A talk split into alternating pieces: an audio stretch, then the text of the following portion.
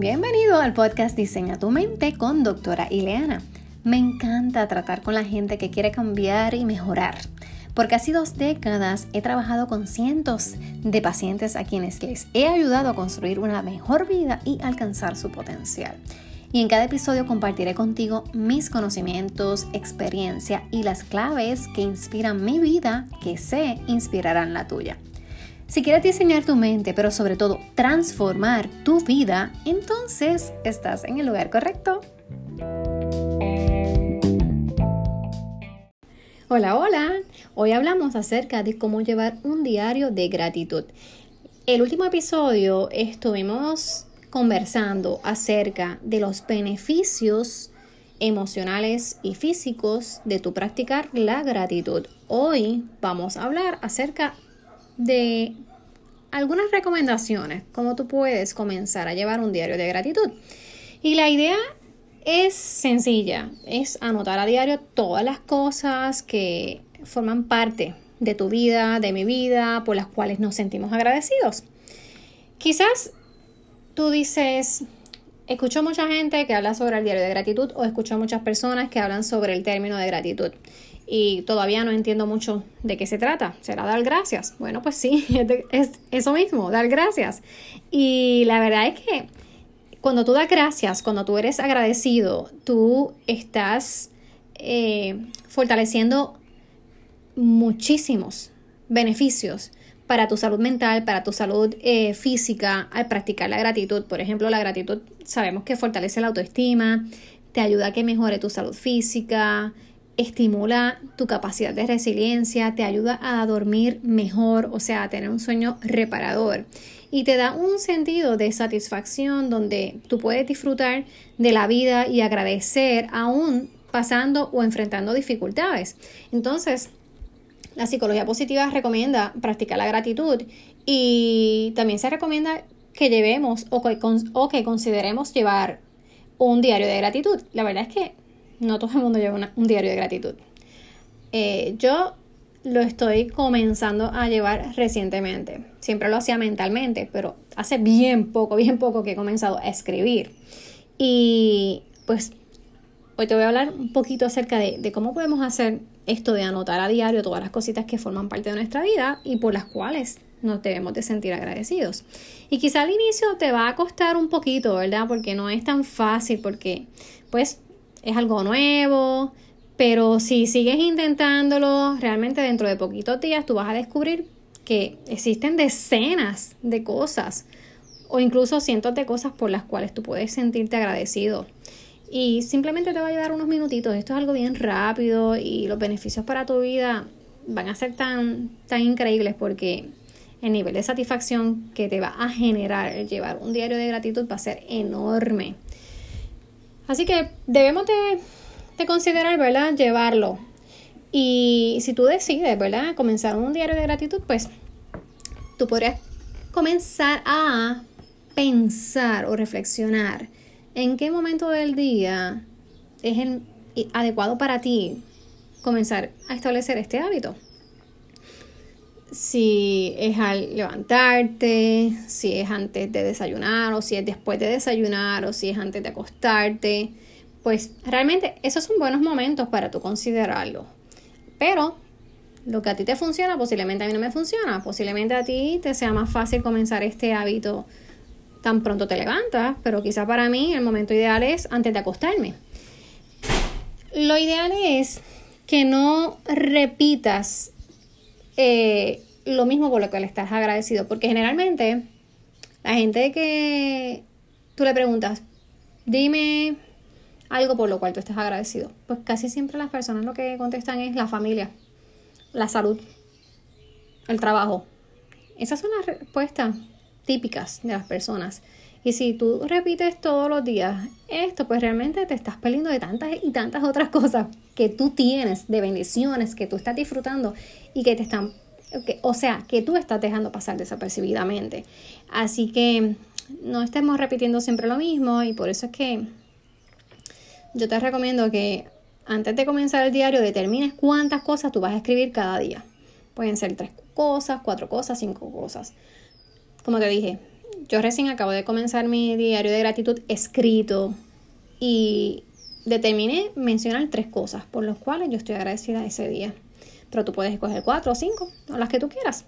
Poco a poco, a medida que tú desarrolles una actitud más positiva, porque esto es lo que busca el diario de gratitud, que tú te enfoques más en lo positivo que en lo negativo, porque situaciones difíciles tenemos todos. No te creas que la vida es color de rosa para alguien. Todos tenemos situaciones, unos más y otros menos, pero todos tenemos situaciones que enfrentar. Y si te das la oportunidad de poquito a poquito ir desarrollando esa actitud que sea más positiva, tú te vas a dar cuenta de que cada día van a aparecer más cosas en tu vida por las cuales tú sentirte agradecido o agradecida, aunque sean pequeñitas. Así que la recomendación, si decides empezar ese diario de gratitud, yo te puedo, yo te puedo sugerir que al escribir en tu diario de gratitud incluyas actividades cotidianas que te hagan sentir bien.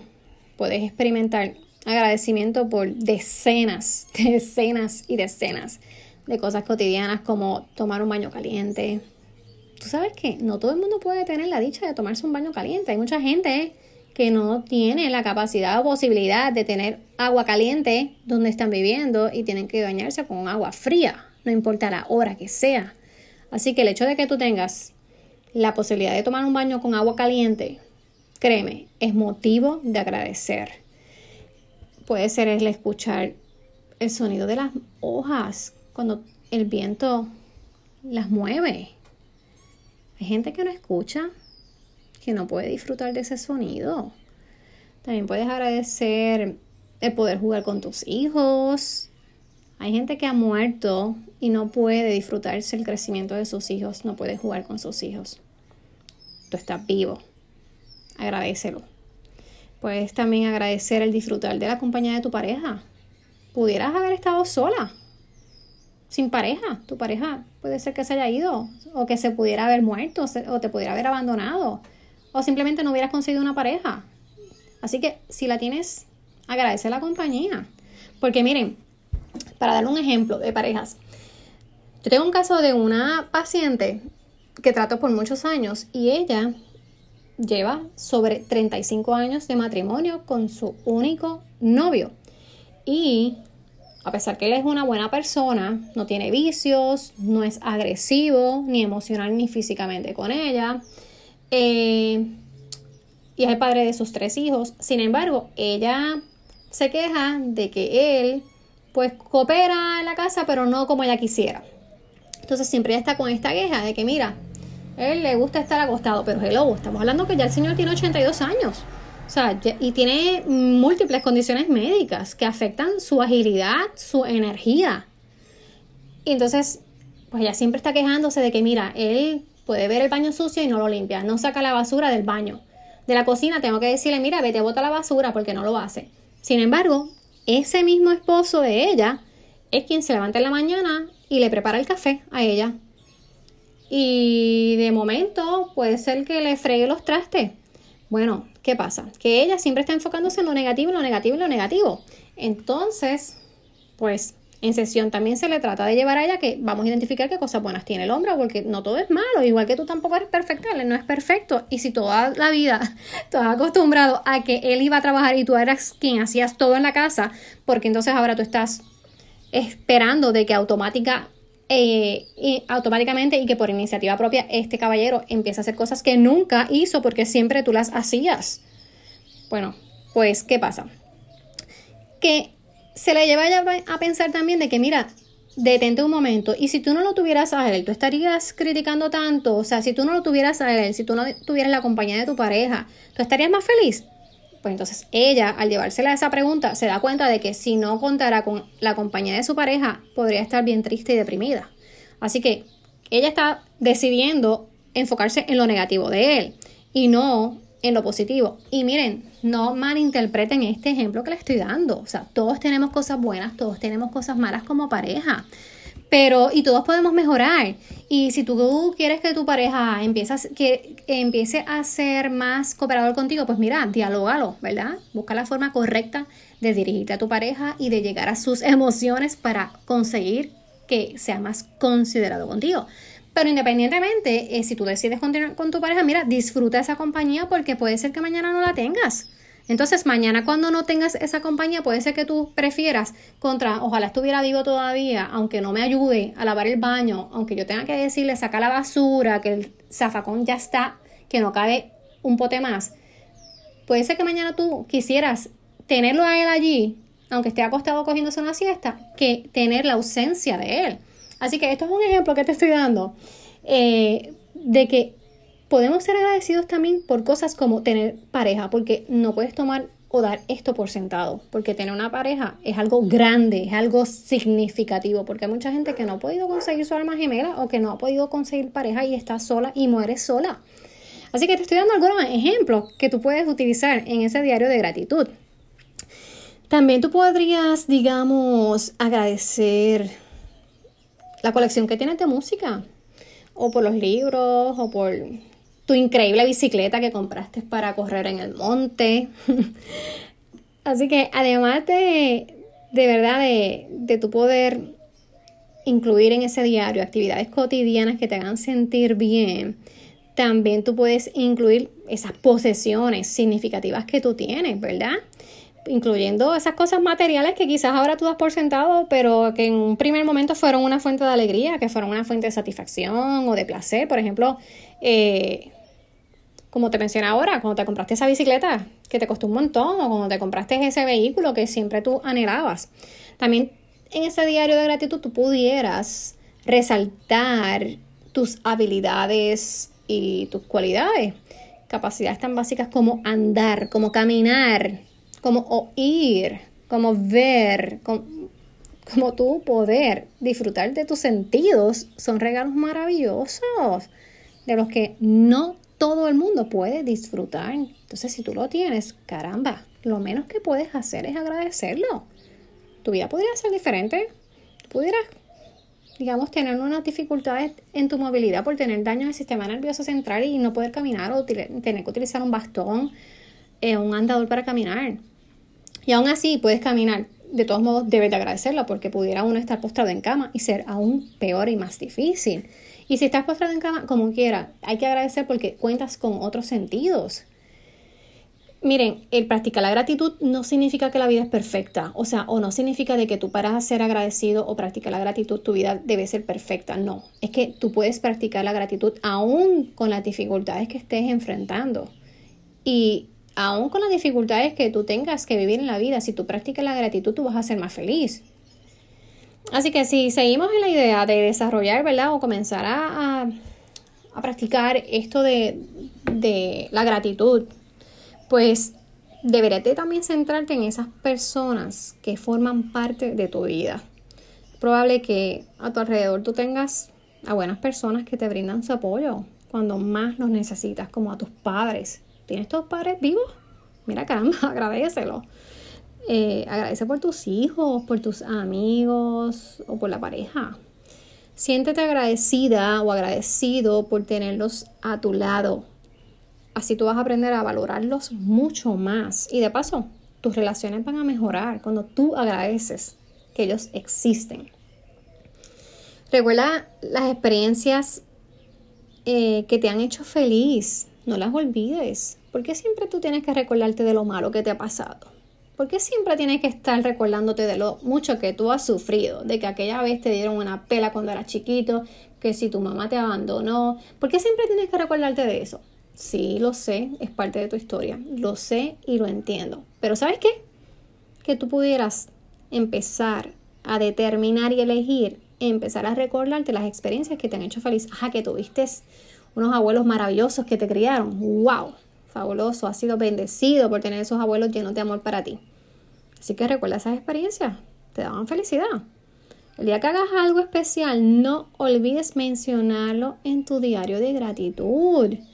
Por ejemplo, una reunión con los amigos, un día bueno de trabajo o un día relax. Mira, esos son motivos más que suficientes para tu experimentar gratitud. De hecho, no te limites a la experiencia, profundiza también en las emociones que sentiste. Y también te puedo recomendar que conviertas los problemas en oportunidades. cada error puede convertirse en una oportunidad de aprendizaje, por lo que las equivocaciones, por lo que los fallos y los fracasos también pueden ser algo por lo que tú puedes sentirte agradecido. Así que mi recomendación es que intentes buscar los aspectos positivos de los problemas. Recuerda, todos tenemos situaciones difíciles, todos tenemos problemas, muchos enfrentamos crisis, pero queda en nosotros el buscar los aspectos positivos de esos problemas y comprender cómo esa situación difícil te ayuda a crecer, cómo esa situación difícil te ayuda a ser más fuerte. Así que te recomiendo consideres iniciar o fortalecer tu práctica de gratitud. Acuérdate que es un sentimiento bien beneficioso y que te va a permitir a ti centrarte en aspectos positivos, te va a permitir a ti disfrutar de más tranquilidad casi instantáneamente cuando empiezas a practicar la gratitud. Lo mejor de todo es que tú puedes practicar la gratitud no importa dónde estés ni con quién estés, porque eso es una, una práctica privada. Y si decides escribirla y llevar un diario, perfecto. No tiene que ser un libro ni una libreta particular, puede ser cualquier libreta que tengas a la mano y comienzas a practicar la gratitud, decides si vas a escribir tres o cuatro o cinco cositas a diario, si vas a hacerlo tan pronto te despiertas o si vas a hacerlo antes de acostarte. Recuerda que esto es un libro bien personal, esto no es un libro, si decides escribirlo, si decides crear ese libro o ese diario de gratitud, esto es algo que tú no tienes que compartir con nadie, esto es algo tuyo y para ti. Así que tú puedes, ¿verdad? Escribir las cositas por las cuales tú entiendas que debes de estar agradecido en la vida, porque como te dije, no solamente es por la salud o por la familia o por el trabajo, hay tantas y tantas actividades o cosas por las cuales uno estar agradecido. Así que te invito, considera comenzar a practicar con más regularidad la gratitud. Ya tú verás que te vas a comenzar a sentir mejor a nivel físico y a nivel emocional. ¿O oh, sí?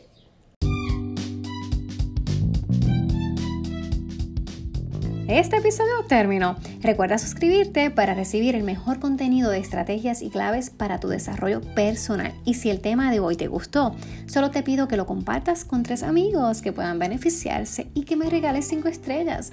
Es la forma de que este podcast pueda llegar a más gente.